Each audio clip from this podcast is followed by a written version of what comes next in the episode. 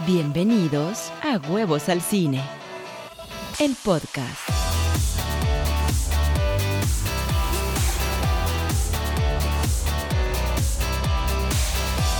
Hola, ¿cómo están? Bienvenidos a Huevos al Cine. Me da mucho gusto que estén aquí conmigo. Vamos a platicar el día de hoy de varias cositas. Vamos a tener comentarios sobre la película de Mulan, sobre la película de Tenet y vamos a platicar también sobre algunas noticias, en concreto las nuevas reglas de inclusión que la Academia de los Óscares acaba de sacar y que ha generado cierta polémica. ¿Qué tan correctas son? ¿Qué tanto funcionan estas reglas? Vamos a platicar de esto y mucho más. Gracias y comenzamos. Con ustedes, su anfitrión, Rodolfo Riva Palacio, cuyo animal favorito es el perro. Efectivamente, mi animal favorito siempre ha sido el perro y curiosamente no he tenido muchos. Ahorita tengo uno que se llama Momo. Momo es un schnauzer, que son muy territoriales estos perritos y ah, cómo ladran, ah, cómo ladran. Ellos ven cualquier cosa que pasa, un niño, un auto, por supuesto otro perro, y salen a, gritarse de cosas. Hay una película en Netflix que salió en 2018 y se llama Next Gen, como de Next Generation, en donde un perrito se llama Momo pero el robot protagónico puede traducir o puede entender el lenguaje perro y entonces me da mucha risa, me, daba vueltas de la risa porque el perro siempre está mentándole la madre a alguien, siempre está, ¿qué te pasa idiota? ¿Cómo crees que estás pasando aquí por mi calle, güey? ¿Qué? ¿Qué me ves? ¿Es amigo a quién? Y dije, ese es tal cual mi perro, tal cual es así, este amigo se la vive eh, gritándole a cuanto cristiano cruza. Y luego viene conmigo con una carita de, ¿viste? ¿Viste? Yo se lo dije. Yo le grité, sí. Yo lo corrí, papá. Gracias. En fin, vamos a platicar hoy de varias cositas, pero antes permítame recordarles mis redes sociales. Vete a la página de rodolforribapalacio.com, maestriadecine.com.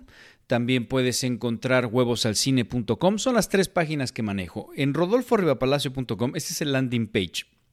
De ahí te vas a, dirigir a cualquier otro lado. Te puedes ir a los blogs que tengo yo en, en, YouTube o que tengo, por ejemplo, la página donde escribo de cuando en cuando alguna noticia. O también te puedes ir a los cursos de maestría de cine. Pero si quieres, por ejemplo, entrar directo a los cursos, maestriadecine.com. Pero si quieres eh, el blog directamente de Huevos al Cine, pues huevosalcine.com. Ahí vas a encontrar la forma de contactarme. Ahí está todo realmente para facilitarte la vida. Muchísimas gracias por estar aquí y vamos a comenzar. Y quiero platicar primero de Mulan, esta película que es... Ahí está mi perro. Ahí está mi perro peleándose. En fin. Óiganlo, óiganlo. No sé si se alcanza a escuchar, pero ahí está peleándose con alguien.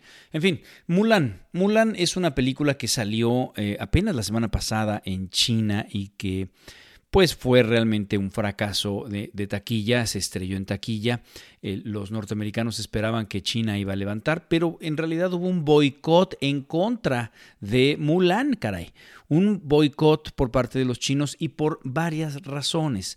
La primera porque claramente pues su cultura no está bien representada, el hecho de que no esté hablada en chino pues tampoco les cae bien. A final de cuentas es una visión artificiosa no nada más de los Estados Unidos, sino de Disney. Entonces se sienten mal representados. Pero además hubo mucha controversia porque la actriz Liu Jifei, que es la protagónica, allá por marzo, febrero marzo, sacó unos tweets en donde apoyaba a la policía de Hong Kong que estaba aplacando manifestaciones que eran pro democracia. Acuérdense que China, a final de cuentas, no es un país libre.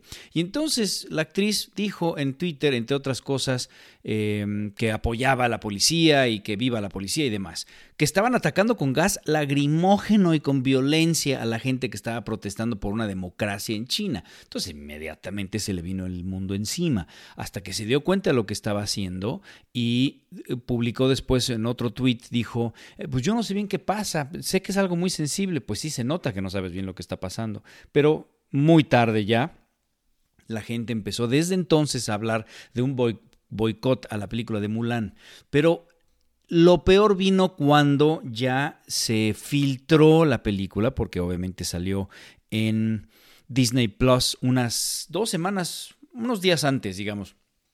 Que saliera la película en China oficialmente. Y entonces, por supuesto, pues, se rompen todo tipo de seguros, los hackers, ya ves cómo es este asunto. Y entonces la gente vio Mulan antes. Seguramente también hubo screenings, lo que sea, para buscar cierto tipo de publicidad. Y en los créditos finales agradecen a la provincia de Xinjiang, que es donde se filmó la película. Cosa que, bueno, puso todo al rojo vivo, porque resulta que en esta provincia hay campos de concentración en donde tienen a personas eh, que, pues, tienen tendencias políticas o religiones distintas, en concreto la musulmana, y que pues los encerraron ahí. La BBC de Londres ha hecho varias investigaciones e inclusive eh, en sus investigaciones dicen que hay abusos a los derechos humanos y los han denunciado a nivel mundial y, bueno, pues no se hace nada. Puedes encontrar estos documentales, ¿eh? Eh, muy fácil en YouTube y es terrible. Y entonces Disney se le ocurre filmar en esta provincia donde están estos campos y aparte agradecen a las autoridades. Entonces el boicot fue tal que efectivamente la, la película pues no, no funcionó. Ahora, Ahora, así tanto como nadie fue, pues no, ¿eh? sí jaló un poquito, hizo 23 millones de dólares en su fin de semana de, de apertura, que vaya, es menos de lo que esperaban, por supuesto, y China es capaz de hacer taquillas este, impresionantes. Pero así que digas, oye, nadie fue, pues tampoco. Pero bueno, ¿qué pasa con Mulan? Mulan me pareció a mí quizá la peor adaptación de todas estas que están haciendo de, de, animadas a live action eh, de las películas de Disney. Es terrible la película, es terrible.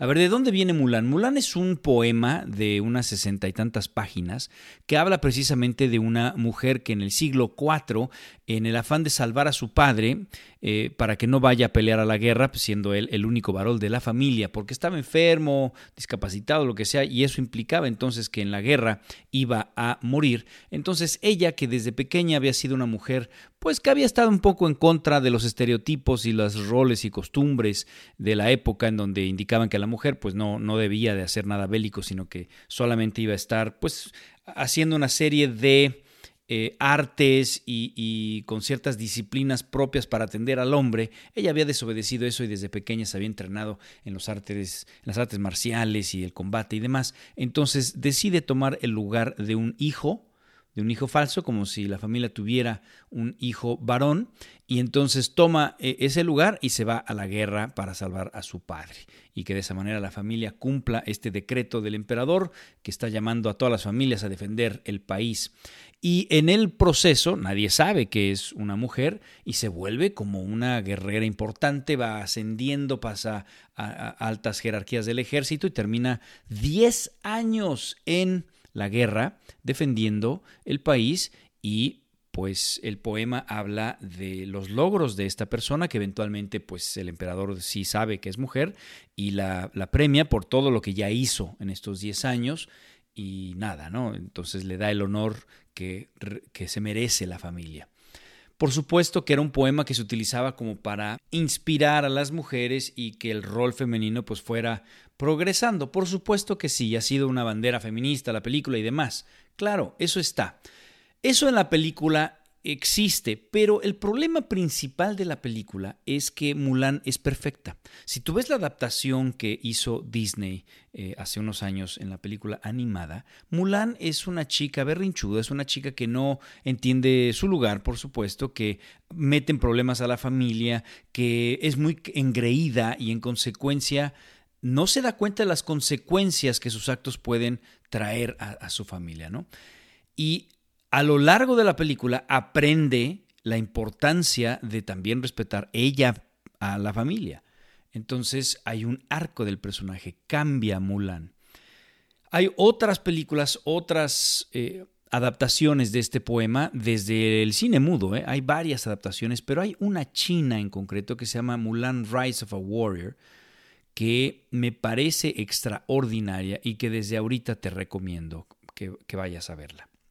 La película es de 2009 y la encuentras en YouTube de manera gratuita con subtítulos en inglés o subtítulos en español. Esa película sí te presenta un personaje que además se enfrenta a los horrores de la guerra, a lo que significa ser un soldado exitoso por 10 años en la guerra. Tú sabes lo que debió haber hecho. Hay una escena, por ejemplo, sin darte mayor spoiler de esta película china, en donde Mulan logra con su habilidad llegar hasta el general de este ejército o de este batallón que está atacando y todos los soldados le gritan, Mulan, degóyalo, porque esa era la, esa era la forma de detener al ejército. El momento que se degollaba a, a la cabeza, como degollar a la cabeza del dragón, pues el ejército se echaba para atrás, huía.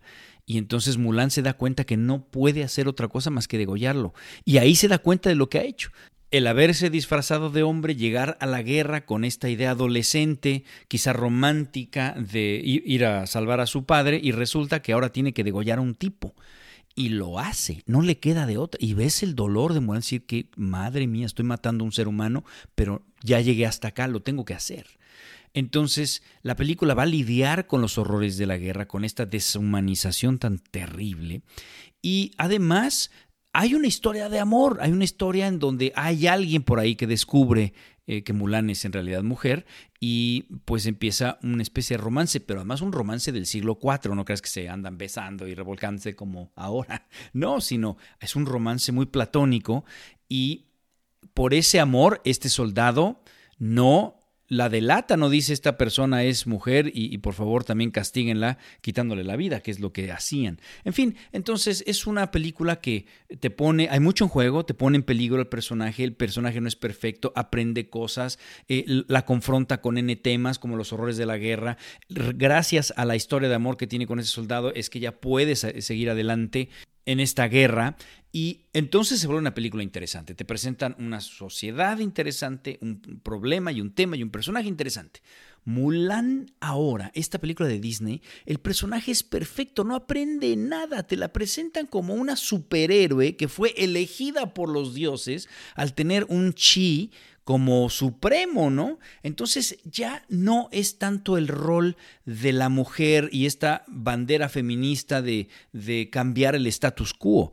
No, ya eso ya se fue, porque no cualquiera puede ser Mulan, solo las elegidas por este chi, es como la fuerza, porque la hicieron una Jedi aparece la primera vez como niña dando unos brincos desde la azotea, además mal hecho el, efecto porque parece claramente que viene colgada en cables, y entonces da estos brincos estilo Jedi que de verdad ya quisiera Spider-Man o ya quisiera Anakin Skywalker, y, entonces se detiene y dice, oh, es que Mulan tiene este chi, ha sido elegida.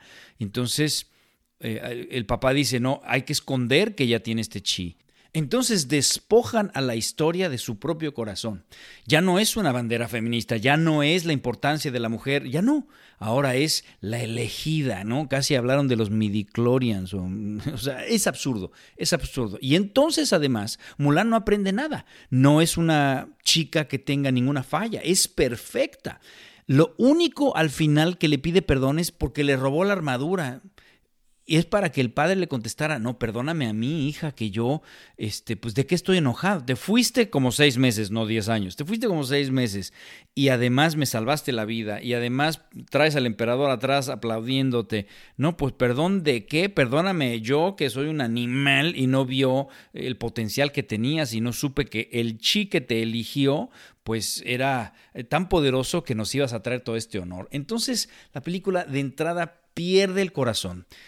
Ya no es una bandera feminista, ya no es una bandera del rol de la mujer, y eso se fue. Además, le quitaron la historia de amor, ya no existe eso. Por supuesto, tampoco, en consecuencia, pues va a mantener eh, eh, su equilibrio mental a través del amor frente a los horrores de la guerra. Pues ya no, ya no es necesario. También le quitaron los otros personajes que en la película de Disney eran muy simpáticos y daban todo una camaradería y un cierto relief cómico, ¿no?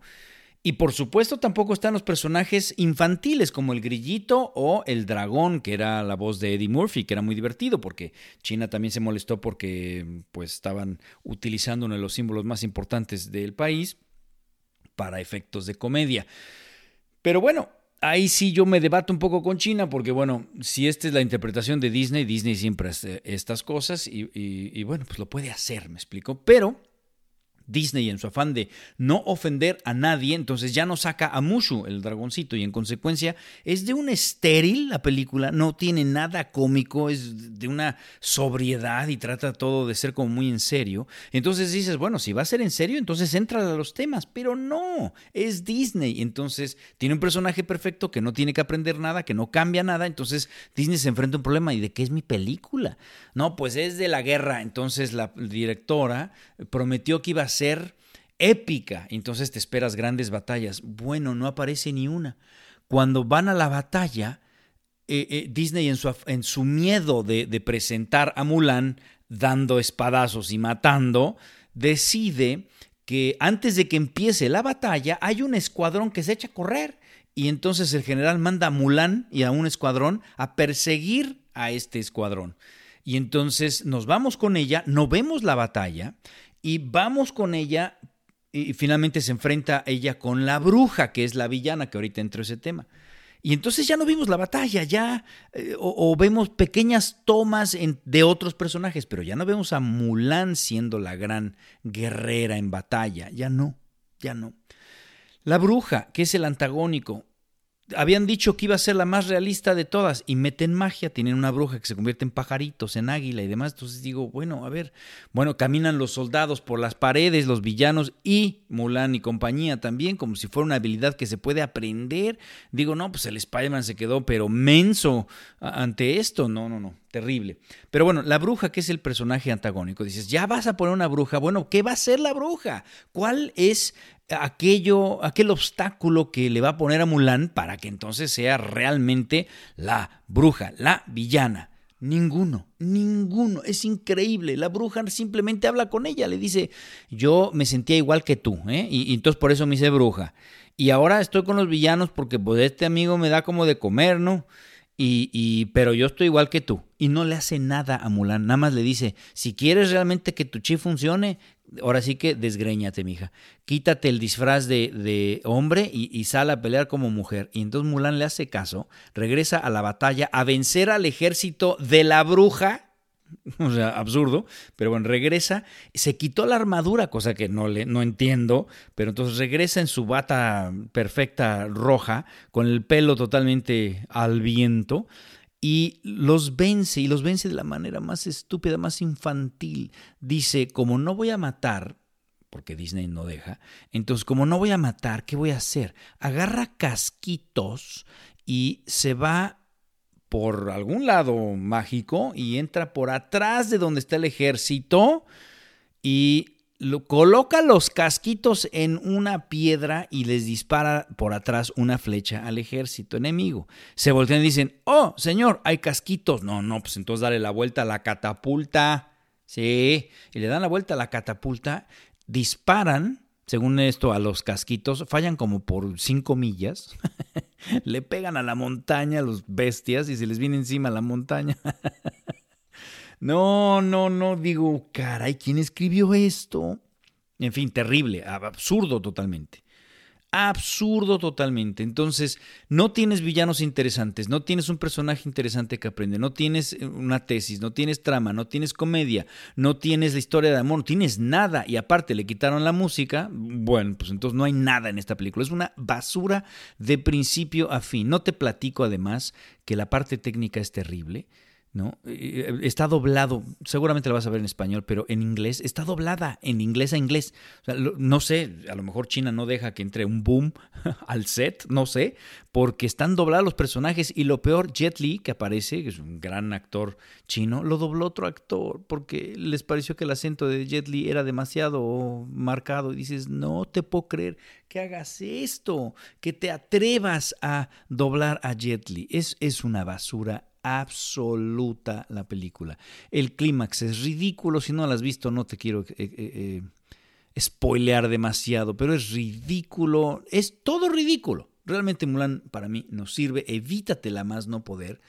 Eh, a mí me enojaba, me retorcía como chinampina loca, ahí en, como, como gusanito en comal, ¿no? Cada cosa que hacían, hijo de la... ¿por qué hicieron eso? No lo puedo creer. Además, la película más cara de la historia de las live action de estos remakes, 200 millones de dólares. Además, es la película dirigida por una mujer más cara por parte de Disney. No, no, no, no, no, no lo puedo creer, es ridículo.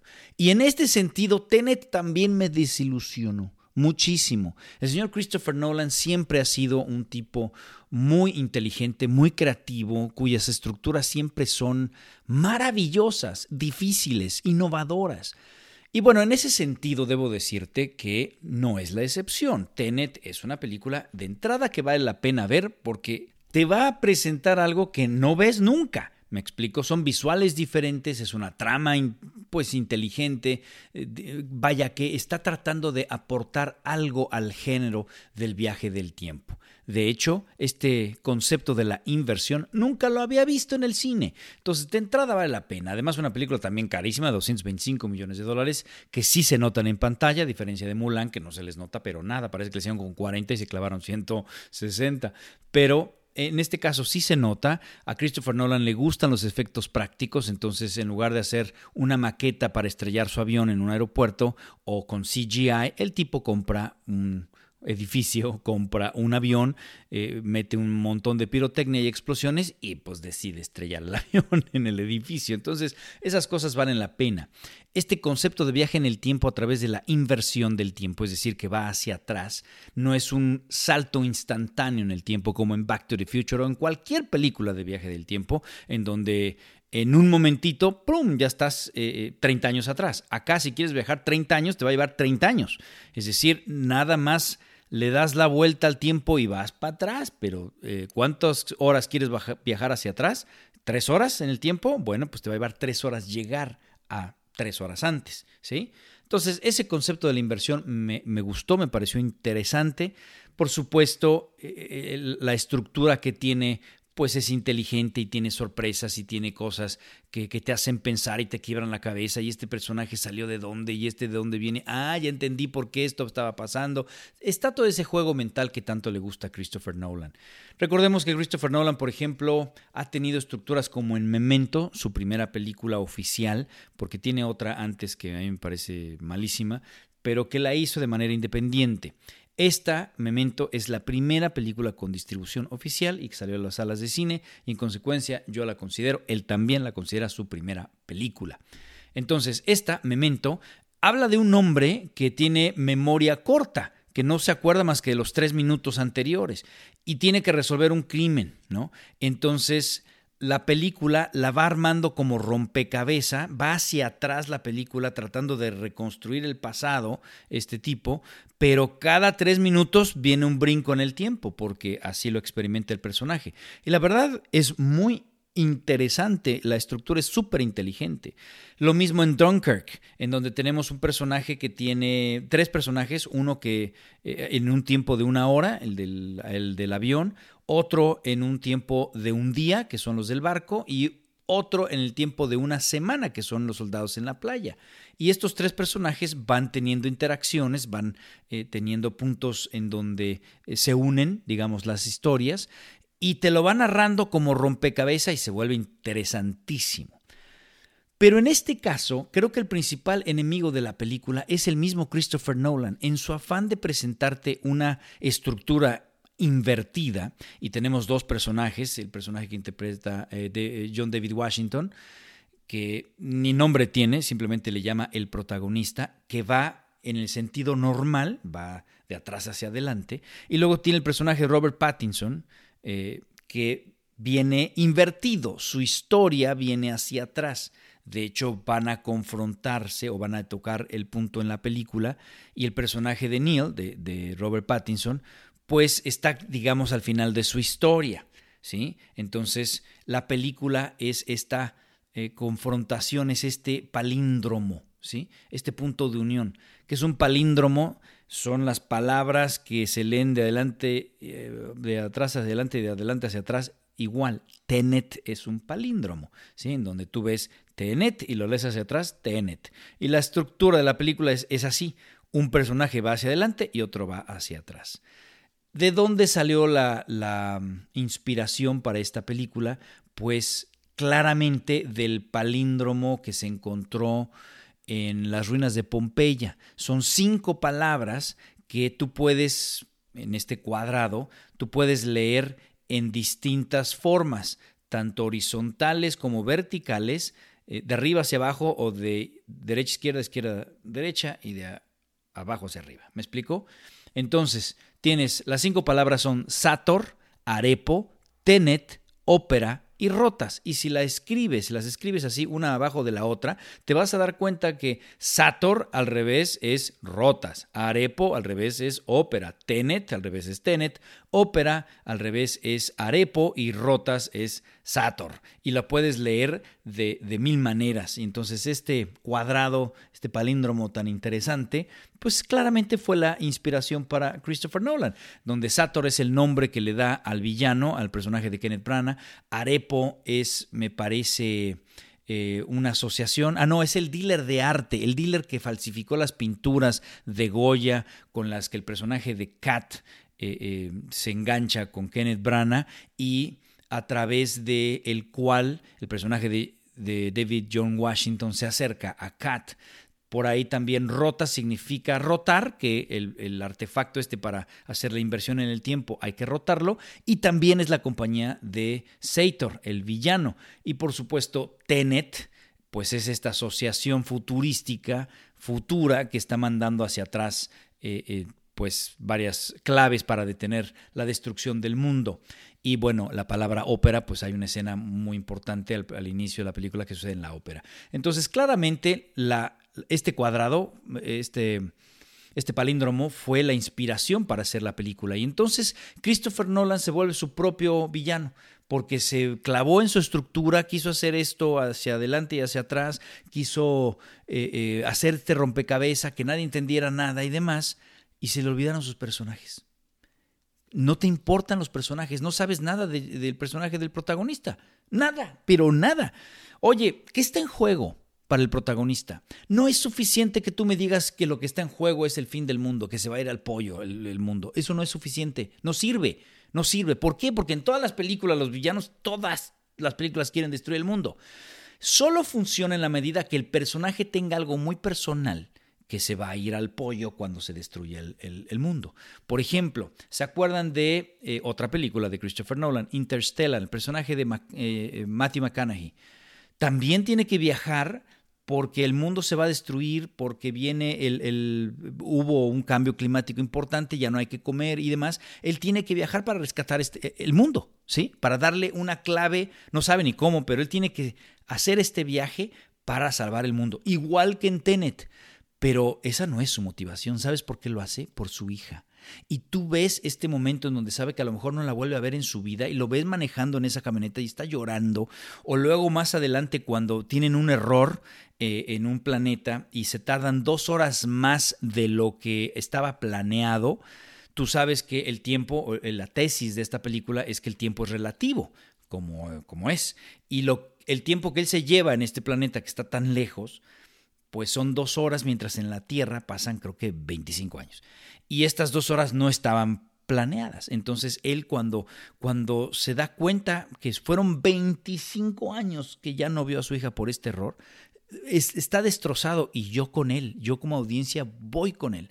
Acá el personaje del protagonista no sabemos nada, ni su nombre, ni de dónde viene, ni quién es su pareja, qué está en juego, por qué es quien es, nada. Entonces no hay forma de empatizar con él, pero no nada más con él, con nadie. ¿Quién es el personaje Robert Pattinson? Vaya usted a saber quién es. ¿Es que es un secreto importante para la película? Pues sí, pero entre más secretos, insisto, eres tu propio enemigo, porque entonces provocas una película estéril. ¿Sabes qué personaje es el que me gustó? El de Kat, que es una persona que está con este villano, eh, Kenneth Branagh, Sator, y que pues claramente él abusa de ella, la golpea, este, está amenazada de muerte y demás, y ves el dolor de una madre que, que se tiene que aguantar todo eso por su hijo y al mismo tiempo lo odia y demás. Ah, digo, ah, aquí me queda clarísimo lo que está en juego con ella. Esta mujer viera sido el protagónico. ¿Me explico? Entonces ahí es que entiendes, la espectacularidad de una película, estas estructuras inteligentes, solo funcionan en la medida que aterricen en un personaje con el que tú te puedas relacionar, que tenga una necesidad dramática muy clara, que tenga un arco, que exista un cambio, ¿sí? Ahí es donde vas a encontrar además la tesis. ¿Cuál es la tesis de la película de, de, de, Tenet? Vaya usted a saber. Digo, puedes inventarte y sacar muchas porque no hay películas sin tesis pero no creo que la tenga tan clara Christopher Nolan. Que, que no se vaya al diablo el mundo. Una vez más, los humanos tenemos una naturaleza desagradable que, o desgraciada que vamos a destruir el mundo. Por ejemplo, el personaje de Kenneth Branagh, que quiere destruir el mundo, porque se va a morir él, tiene una enfermedad terminal, y no entiendo por qué no viaja en el tiempo para, para evitar que, que pues, tenga esta enfermedad terminal. Pero bueno, el caso es que tiene una enfermedad terminal y no puede hacer nada y su odio por el mundo es tal que dice en cuanto yo me muera se va a morir el mundo. ¿Cómo? Porque mis latidos del corazón están conectados a una máquina que hace kaboom el mundo, cosa que, chin, me cuesta trabajo creer. Pero si me vas a presentar este villano en una película tan en serio, entonces quiero conocer la psicología de alguien que quiere destruir el mundo cuando él se muera. Y no es así, no me es suficiente lo que me presentas. Que un, un dealer de armas ruso, que ¿por qué? Porque es ruso y porque es dealer de armas, ya es suficiente para destruir el mundo, no te lo creo. Otro punto fue la inverosimilitud de la película. No le creí nada. De hecho, el, este, esta inversión en el tiempo, yo no podía dejar de ver una película a la inversa, una película hacia atrás.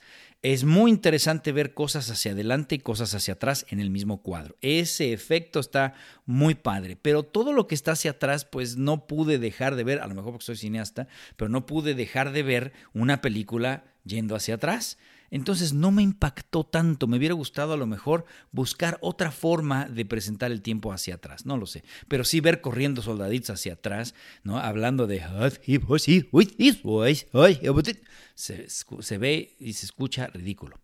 Otro punto que no me gustó es que no le entendí a la película tan fácil, no nada más porque la estructura sí es una locura. Sales con la cabeza que va a decir, ¿qué acabo de ver? tienes que pensarle, tienes que estudiarle, ver videos, etcétera, para, saber qué rayos acaba de pasar. No nada más por eso, sino porque Nolan mezcló horrible su película.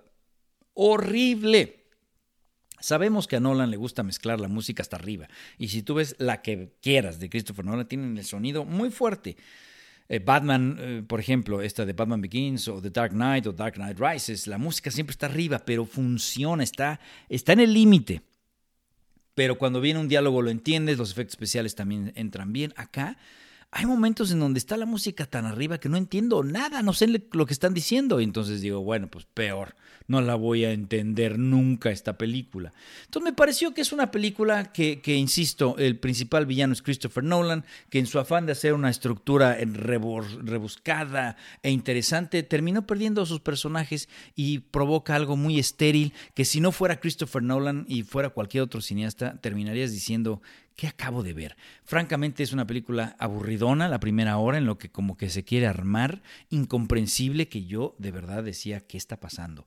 Y creo que también les fue incomprensible para los actores porque no se pudieron relacionar y en consecuencia no pudieron actuar bien. A mí no me gustó la actuación de, Washington. Yo dije, pues este nada más está repitiendo el guion porque no, no me interesa, salvo la primera escena cuando lo van a matar, ¿no? cuando lo, lo capturan después de la ópera que eh, sí, ahí sí veo un tipo recién golpeado y que está enfrentándose a su muerte inminente y demás. Esa parte sí está bien, pero a partir de ahí vomita estas líneas de esta pseudociencia, no, desde que la entropía de las partículas viene a la inversa, porque, ay, ya, me explicó. Entonces, no, no lo creí jamás, no me gustó las actuaciones. Michael Caine, que siempre es un gran asset, ¿no? Es un gran activo en las películas de Christopher Nolan y trabaja espectacular. Aquí, también vomita, parecía que es una competencia con, con, Washington, a ver quién dice su diálogo más rápido.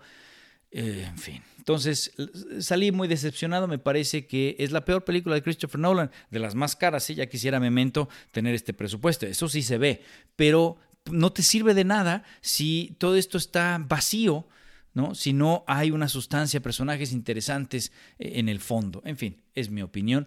De las 10 películas, sin contar, insisto, la de blanco y negro, a esta la pongo en la número 10. Inmediatamente arriba, Insomnia, que también no me gusta mucho. Después quizá pondría The Prestige, Memento. Después las tres Batmans. Eh, entro a Interstellar.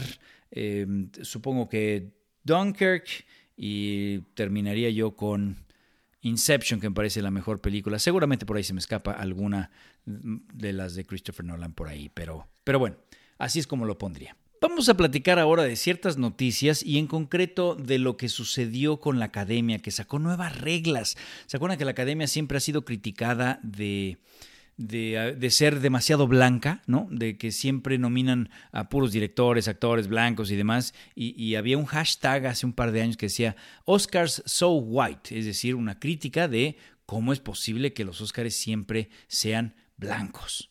Bueno, precisamente para evitar esas críticas, la academia saca sus nuevas reglas a favor de la diversidad. Qué bueno, están bien intencionadas, pero de entrada te lo digo, no sirven para nada más que para sacar publicidad.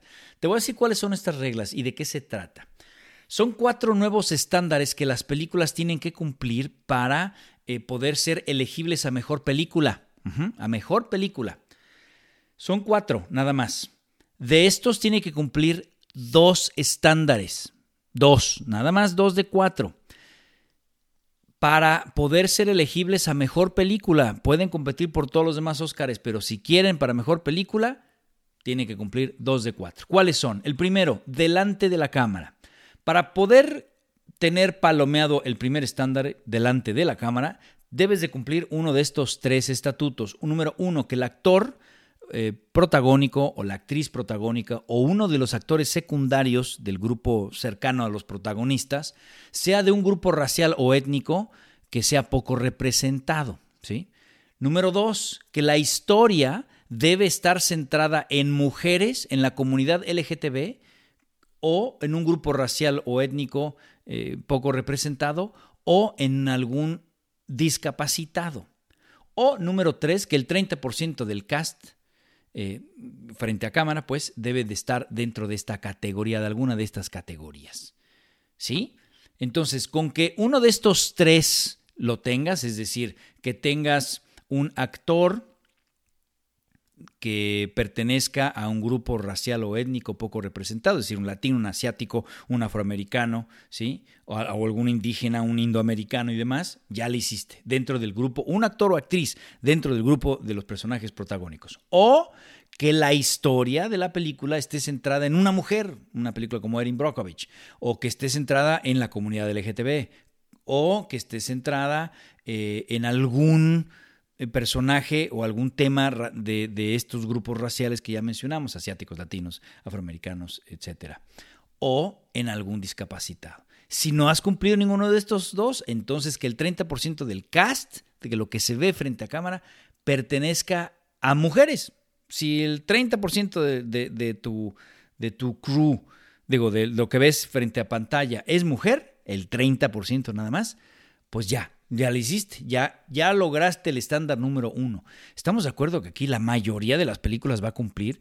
Digo, quizá películas que hablen de nazis en la guerra y solo de eso, pues va a ser difícil encontrar 30% de mujeres, van a ser todos blancos, la mayoría, este, y por supuesto no habla de, de, las mujeres o de la comunidad LGTB. Ok, una película como 1917. Entonces, Va a ser difícil que el primer estándar lo tenga, pero no lo necesita. Puede tener dos de los otros tres. ¿Cuál es el siguiente? Estándar B. Detrás de cámaras. Dos cabezas o más de los departamentos deben de ser mujeres de la comunidad LGTBQ o con capacidades diferentes o discapacitados o que pertenezca a uno de estos grupos raciales menos representados. Dos cabezas nada más, con que el director y el fotógrafo, con que el director de utilería y el director de arte, con que el editor y, eh, no sé, alguien más, ¿me explico? El productor, la, productora de línea sea mujer, ya cumpliste, ya tienes el estándar B. Pero si no, tienes otras dos chances para cumplir el estándar B. Número dos, que seis miembros del crew sean de un grupo étnico racial, con que te contrates seis afroamericanos o seis latinos en el crew, el boom, el asistente de producción, lo que quien sea, ya lo hiciste, ya tienes también el estándar B, ¿sí? Esto va a provocar que la gente, los productores digan, contrátate seis latinos y ponlos en qué, en lo que sea, en production assistants, son asistentes, listo. O número tres, que el 30% del crew esté dentro de alguno de estos grupos. Con que el 30% del crew detrás de cámara sean mujeres, ya lo hiciste. Yo me pregunto, oye, la comunidad LGTBQ, que ahora les vamos, a les vamos a preguntar la orientación sexual a la gente que contratamos, a los actores. Digo, a menos que sean abiertamente eh, gays, ¿no? Por ejemplo, pues, pues, sí, hay algunos actores que todo el mundo sabe, ¿no? Elton John, si sale Elton John en la película, pues sí sabemos, ¿verdad? Pero pero, ¿qué le vas a preguntar a toda la gente? O sea, imagínate a todos tus asistentes, a todo tu crew. ¿Me puedes dar tu orientación sexual desde que ahora sí lo necesito? Me parece absurdo. Pero bueno, está facilísimo, ¿estás de acuerdo? Que detrás de cámara este estatuto se ha cumplido. Pero si no, porque caray, ya fue intencional el decir, no contrates mujeres, no contrates a nadie que no sea blanco hombre que la canción y que todos no tengan la menor discapacidad, ¿eh? ninguna, ninguna. Y a todas preguntas su orientación sexual y que todos me salgan héteros, machitos. Ah, caray. Bueno, pues ya, vaya, creo que ni queriendo logras hacerlo, pero vamos a suponer que existe una pinche película así y que no puede cumplir ni el estándar A ni el estándar B. Todavía tiene dos más. Que la casa distribuidora o financiera tenga a dos internos de uno de estos grupos. Imagínate, y eso ya no depende de los que están haciendo la película, que la casa distribuidora o la casa financiera tenga dos internos, es decir, dos, dos becarios trabajando adentro, que sean mujeres. Ya, ya con eso cumplen el estándar C, pero si no, tienes un segundo chance. Que la casa productora, distribuidora o compañía financiera tenga un programa de entrenamiento o de oportunidades de trabajo para estos grupos. No, bueno, esto es ridículo. Por supuesto que existen dos mujeres en todas las compañías eh, distribuidoras o, en todas las compañías financieras, ya. Ahí está, dos internos, o sea, ni siquiera tienen que estar contratados, ¿me explico? Porque los internos a veces son con becarios que están en intercambio, lo que sea. Entonces, claro que el estándar C lo van a cumplir todas. Y todavía está el estándar D, que la compañía de marketing o publicidad tenga dos ejecutivos que pertenezcan a uno de estos grupos.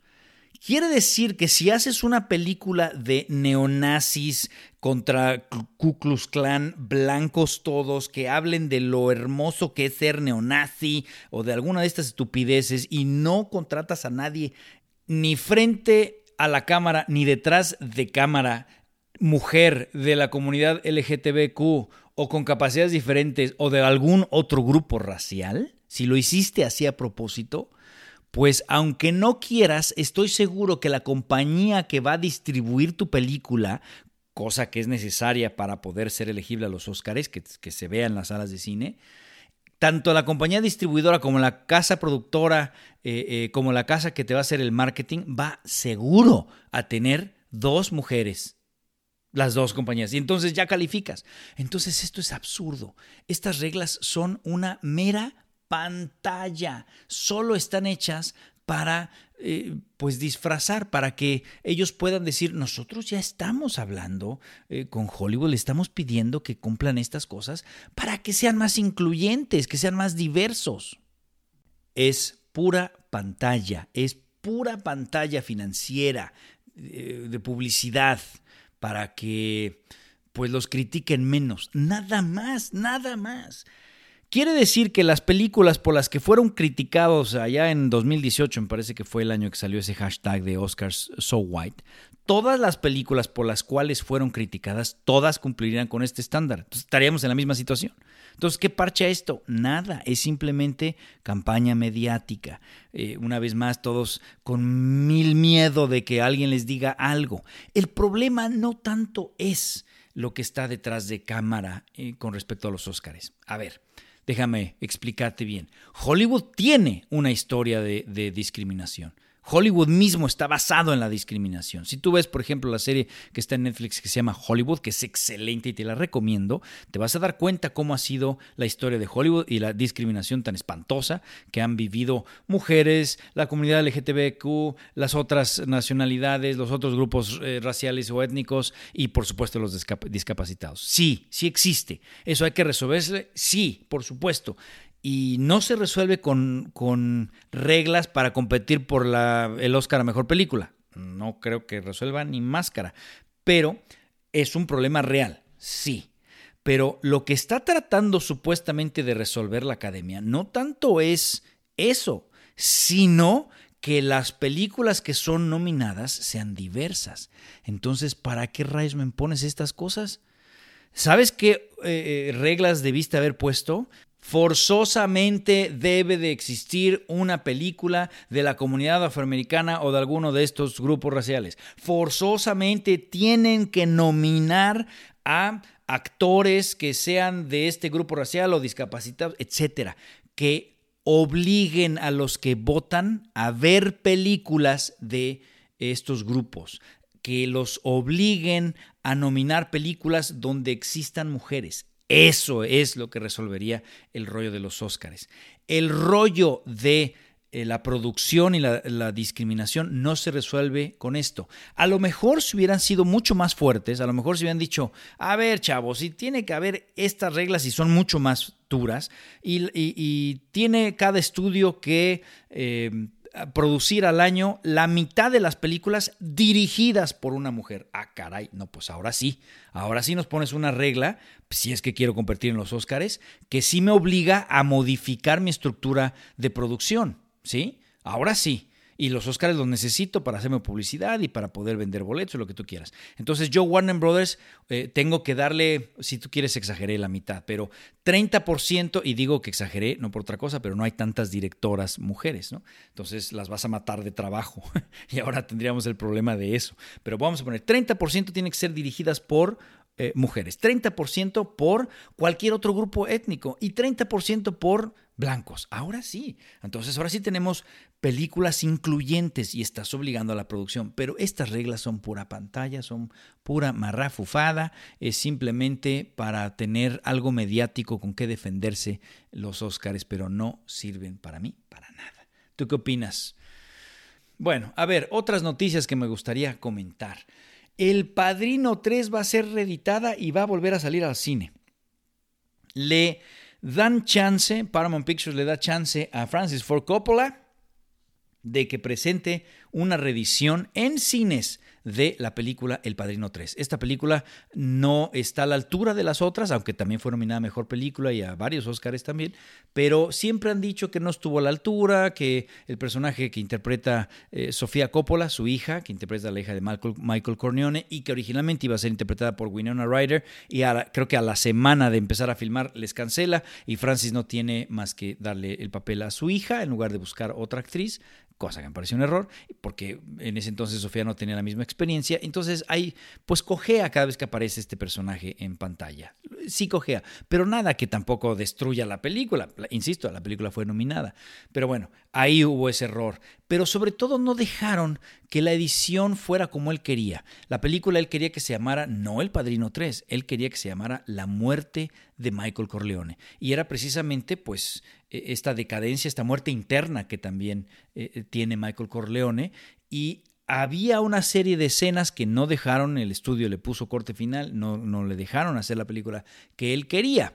Entonces, con esta nueva onda, moda de dar el director Scott, ¿no? El corte del director, pues le dicen al señor Coppola, ¿cómo ves que te vamos a dejar que le cambies el título, que le cambies el final, que regreses tus escenas y que hagas las correcciones que quieras? Oye, no va a poder cambiar a su hija por Winona Ryder, eso sí, nos vamos a tener que seguir soplando la Sofía, pero no, no está tan mal, o sea, no me pareció así algo desastroso. Es más, pues sí, decía yo, pues está malona, pero tampoco me, me, sacaba. Fue hasta que empecé a leer las críticas y volví a revisar su actuación que dije, no, pues sí, sí está deficiente. O, o me pude imaginar el trabajo que pudo haber hecho Winona y dije, si hubiera sido mejor. Pero de entrada, la primera pasada, no, no me pareció algo tan desastroso. Fue tan buena las actuaciones de todos los demás, como de García, el mismo Al Pacino y demás, de Diane Keaton, eh, el uso del sonido, el tema, la tesis, la inclusión de la religión y la corrupción y, y, la mezcla entre el Vaticano y la mafia. Fue tan interesante todo eso y fue tan cruda la película que a mí sí me gustó mucho El Padrino 3. Pero ahora me va a gustar más y sobre todo que la van a sacar en cines. Me parece fantástico. Y finalmente, el último, la última noticia que me gustaría comentar es que va a haber un remake también de La Cosa, de The Thing, de John Carpenter y la va a hacer con Blumhouse. Recordemos que Jason Blum, que es el productor dueño de esta casa, productora Blumhouse, que hace todas estas películas de terror, ya hizo el primer remake con John Carpenter, que fue Halloween. Pero no fue el remake, fue como la secuela 20 años después, ¿me explico? Y ojalá que The Thing sea igualmente 20 años después, como la secuela. ¿Qué le pasó a McGreedy, a Childs? Eh, ¿Qué sucedió, no? ¿A dónde se fue The Thing, la cosa? Recordemos que este bicho, si no lo has visto, vela, eh, se llama The Thing de John Carpenter, pero este bicho es inteligente, estaba construyendo una nave por ahí, en fin, eh, me parece que hay algo ahí muy interesante. Vean esa película, por ahí hace poquito hubo un intento de hacer una precuela, que es lo que sucedió justo antes de The Thing de John Carpenter, que es en sí ya un remake de otra en blanco y negro de los 50 me parece, pero, pero sí vale la pena y me gustaría ver eh, eh, The Thing 2, digamos, que pasó años después. En fin, esas son las noticias que quería comentar. Voy a tratar de sacar podcasts así, en donde hago un resumen de la semana, algunos reviews, a lo mejor dar algunos números de taquilla, algunas noticias y demás, que eventualmente también, si tú me sigues en el blog eh, por YouTube, vas a ver ahí todo por secciones. Ahí lo vas a ver. Review de Mulan, review de Tenet, las noticias, balazos, este, cine en serio, lo de los Oscars. Pero aquí eh, semanalmente voy a tratar de hacer este resumen para que pues tú que me sigues aquí en el podcast lo tengas eh, eh, antes que todos los videos que van a salir eventualmente en la, en la, semana. Y eventualmente cuando pueda yo hacer alguna entrevista o alguna, algún tema, por ejemplo, que estamos haciendo estas biografías de Martin Scorsese o de Paul Thomas Anderson o lo que sea, pues entonces esa semana sacaré el podcast con ese tema. Pero por lo pronto, pues así lo voy a estar haciendo para tratar de ser más constante en estos podcasts. Te agradezco muchísimo tu atención, de verdad, gracias por escucharme. Este, espero que te haya gustado este podcast. Por favor, déjame tus comentarios, me puedes en los comentarios en el blog o me puedes escribir al correo, acuérdate, rodolfo arroba huevosalcine.com o en el Facebook de Huevos al Cine, ahí me puedes dejar tus comentarios, me mandas mensajes, en fin, para saber qué es tu opinión, qué es lo que te está gustando de este podcast y qué no. Muchísimas gracias y nos escuchamos la siguiente.